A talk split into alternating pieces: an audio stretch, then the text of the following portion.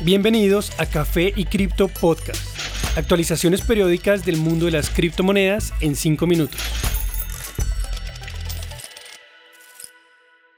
Buen día, soy Germán y esta es la actualización de noticias para hoy lunes 2 de mayo de 2022. En cuanto a precios.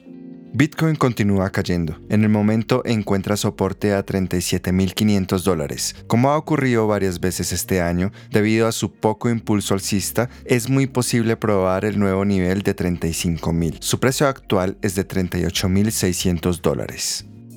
Ether sigue sin recuperar el nivel de 3.000 dólares. Con un precio actual de 2.840, es posible una próxima prueba del soporte a 2.500. Tras fallar en pasar de 410 dólares, BNB se ubica a 388 actualmente. Su próximo soporte es a 360 dólares. Solana encuentra un punto de apoyo a 85 dólares temporalmente. Su valor actual es de 89 y su objetivo es recuperar el área de los 100 dólares. XRP continúa sufriendo una fuerte pérdida, llegando a acumular 25% en las últimas dos semanas. Su valor actual es de 0.61, desde donde busca alcanzar de nuevo los 0.7 dólares. Las demás monedas del top 10 promedian pérdidas entre el 10 y el 15%. En noticias. Nigel Green, asesor financiero de la firma Grupo de Verde, espera que al menos dos países más adopten Bitcoin como moneda legal antes de que se acabe este año. En un post de la compañía, Green comentó al respecto después de que la República Centroafricana se convirtiera en el segundo país del mundo en adoptar Bitcoin como moneda legal. Predije que al menos otras tres naciones declararían a Bitcoin como moneda oficial. Una ya lo hizo. Espero que Bitcoin sea adoptada por al menos otra nación africana y una de Latinoamérica o Centroamérica, antes de que se acabe 2022.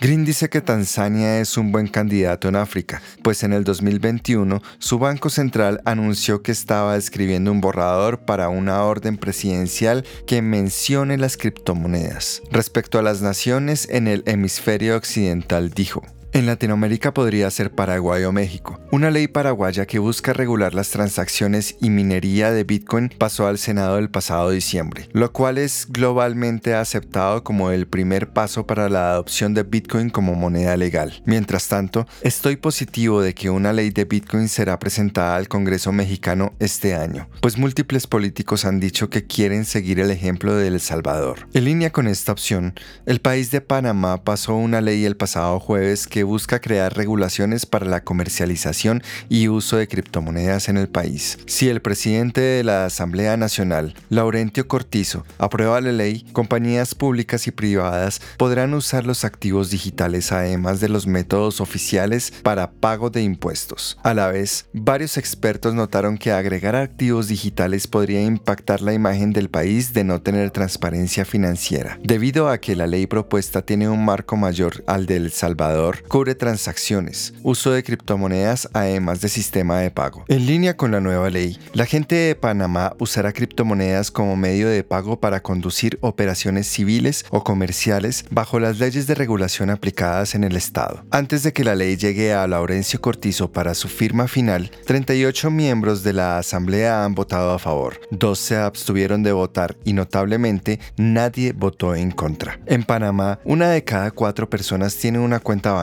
a pesar de tener amplia cobertura de Internet. En base a eso, los criptoactivos podrían ayudar a quienes no tienen cuenta bancaria mejoren sus negocios.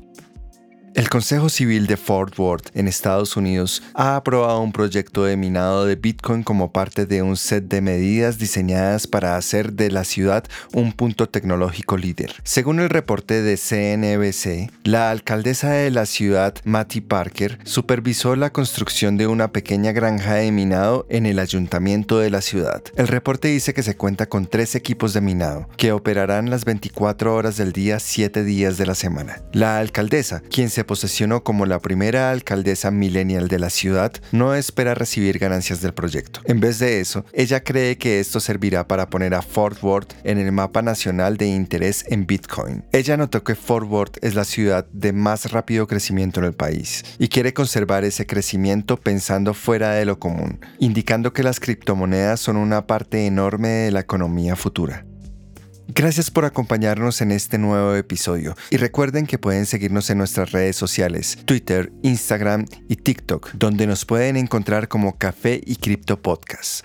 Y recuerden, la cadena de bloques vino para quedarse. Los artículos y análisis mencionados en este podcast no constituyen una recomendación u oferta de inversión ni una promesa de resultados futuros. Haremos todo lo posible para garantizar la precisión de la información incluida en este podcast sin asumir ninguna responsabilidad por información faltante o incorrecta. Las operaciones con criptomonedas implican un elevado riesgo, incluyendo pérdida parcial o total del capital invertido y pueden no ser adecuadas para todos los inversores.